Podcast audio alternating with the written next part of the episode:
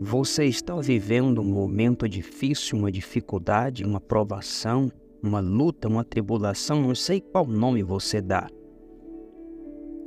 Romanos capítulo 5, verso 3 diz que a tribulação produz a paciência. Deixe as tribulações abençoar a sua vida. É uma frase difícil, mas é possível. Porque isso é uma promessa. Como assim, Pablo, uma promessa? Você já reparou que necessitamos de paciência e que, na maioria das vezes, é durante as tribulações e as dificuldades que é o caminho que nos leva para obter a paciência? É somente suportando que aprendemos a suportar. Assim como nadando, nós aprendemos a nadar. Não podemos aprender com destreza, com firmeza, com sabedoria ou com uma boa habilidade, desenvolver a habilidade em terra firme. Bons marinheiros se fazem em mar revoltos. Assim como, para termos e desenvolvermos paciência, precisamos passar por aflições. Agora, uma pergunta: não vale a pena sofrer tribulações em prol de obter aquela bela tranquilidade de espírito, constância de temperamento, ânimo em qualquer situação? E silenciosamente assim nós aceitarmos toda a vontade de Deus? A tribulação por si só trabalha em nós a nossa petulância, a nossa incredulidade a nossa rebelião isso mesmo. A tribulação, ela tem este poder.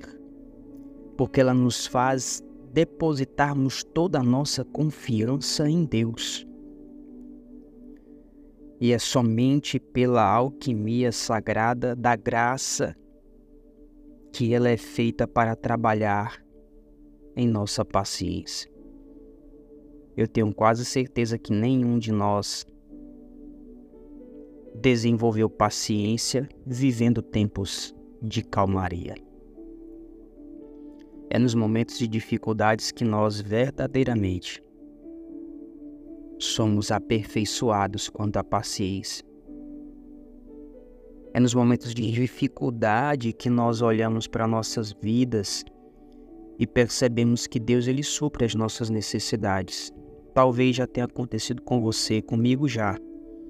Você precisa muito de uma providência, às vezes está passando em uma situação de dificuldade e às vezes você se mexe aqui, mexe ali para poder resolver um problema.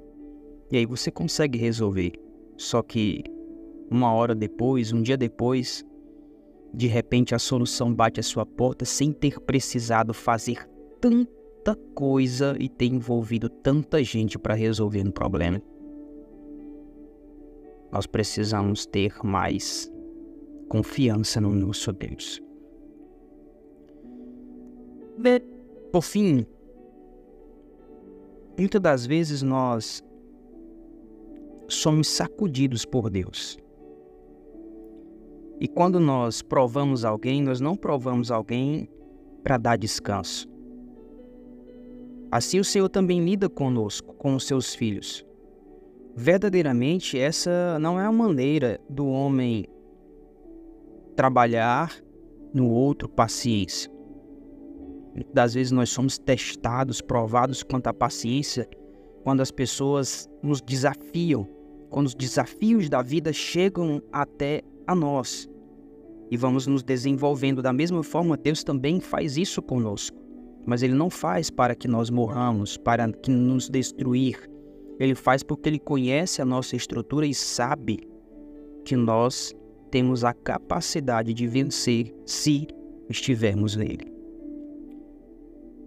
E por fim, que a nossa que a nossa oração seja pedindo a Deus, rogando ao Senhor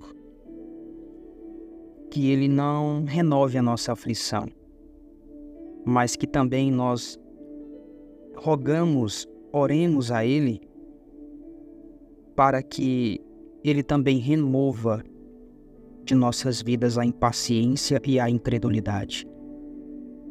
Que o nosso Senhor Jesus possa gravar em nosso coração a imagem da sua paciência. Permaneça firme, olhando para o Autor e Consumador da sua fé. Deus em Cristo abençoe, um forte abraço e até o próximo devocional.